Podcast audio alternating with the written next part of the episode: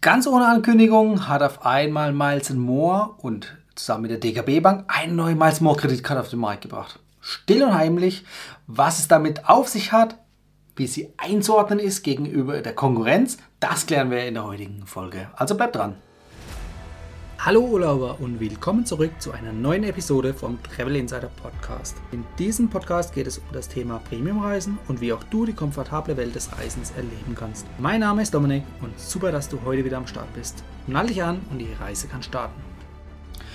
Ja, es ist wirklich von heute auf morgen geschehen. Miles Moore hat eine neue Kreditkarte ins Leben gerufen, gemeinsam mit der DKB Bank. Warum das jetzt auf einmal jetzt stattfindet, obwohl gerade vor wenigen Tagen die neue Zusammenarbeit mit der Deutschen Bank für 2025 angekündigt wurde, ja, wahrscheinlich hat DKB das schon länger geplant gehabt und hat es jetzt schnell, schnell äh, auf den Markt gebracht, weil sie wahrscheinlich damit gerechnet haben, dass sie weiterhin Miles Moore Partner bleiben werden. So, dem ist nicht so. Aber dennoch hat DKB jetzt eben diese neue Kreditkarte ins Leben gerufen, zumindest ans Tageslicht gebracht. Und was es mit dieser Kreditkarte auf sich hat, das klären wir in der heutigen Folge. Denn die Kreditkarte nennt sich MyFlex Kreditkarte von Miles Moore. So, wo ist sie einzuordnen? Sie wird beworben mit, du kannst Meilen sammeln, ja, kannst du bei den anderen Miles More Kreditkarten auch, auch im Verhältnis 2 zu 1, sofern es bei den privaten Kreditkarten so ist. Bei der Business-Variante kriegst du 1 zu 1, also 1 Euro Umsatz, eine Meile.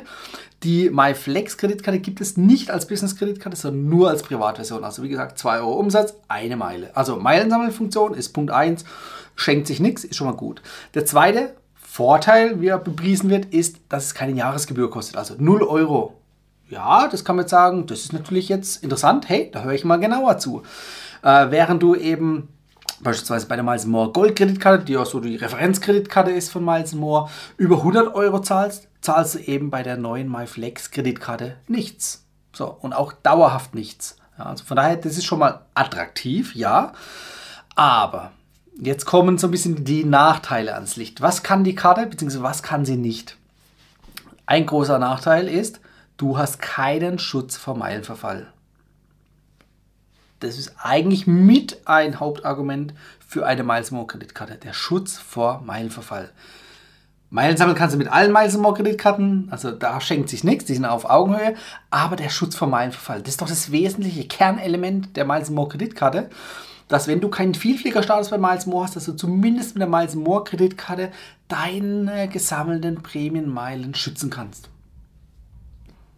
Die MyFlex-Kreditkarte hat es nicht.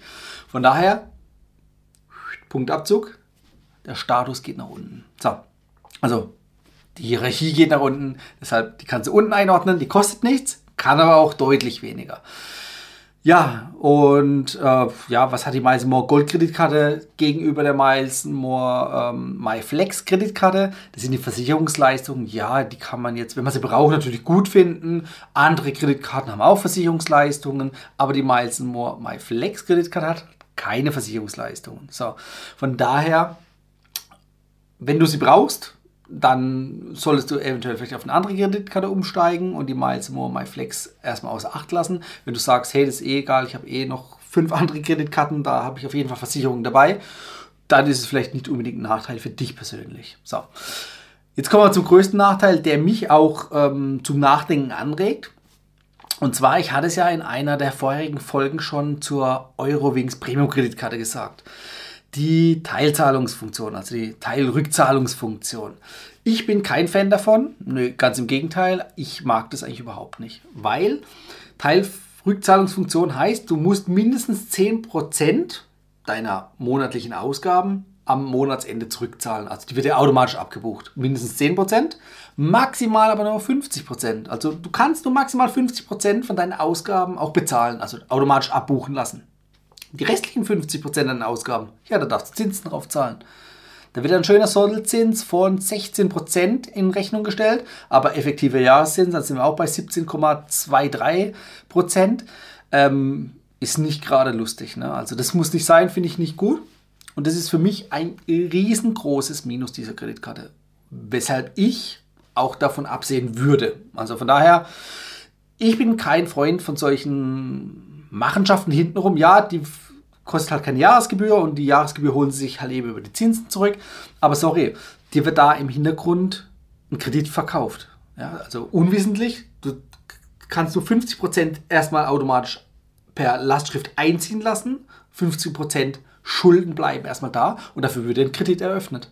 Im Hintergrund, ja, das ist alles automatisch, also brauchst du nichts unterschreiben, aber du hast einen Kredit an der Backe.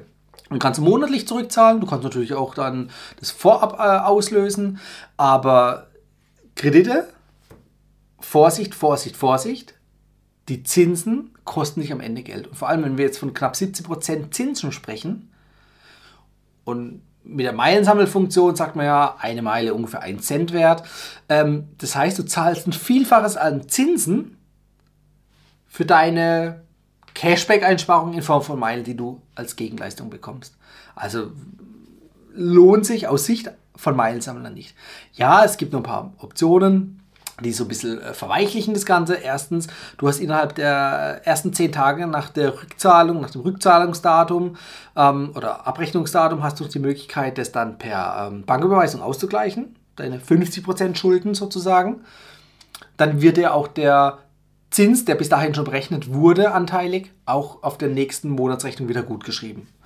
Ja, okay, also du hast zehn Tage Zeit, es noch zu überweisen. Aber du musst halt aktiv werden. Du kannst nicht einfach sagen, ich lehne mich jetzt zurück, ähm, Hände hinter den Kopf und äh, in die Hängematte, sondern du musst aktiv mitdenken, dir im Kalender irgendwie einen Merker machen, dass du weißt, okay, du musst aktiv Geld überweisen. Du kannst auch vorher schon Geld, wie jetzt bei den anderen Kreditkarten auch, Geld drauf äh, zahlen auf die Kreditkarte.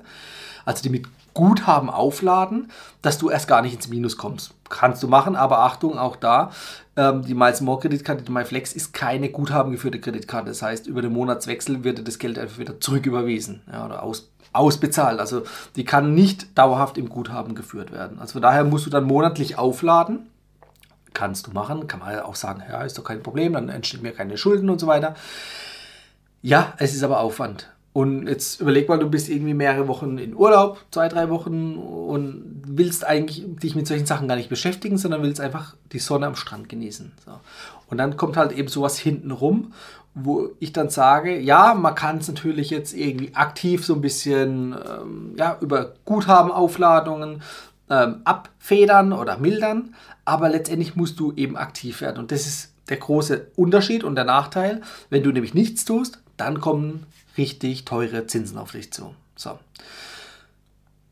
Ich will jetzt gar nicht näher die Karte bashen oder so, die ist noch relativ frisch. Die, die steht noch unter Welpenschutz, die ersten Stunden. Also die gibt es erst seit heute. Ja.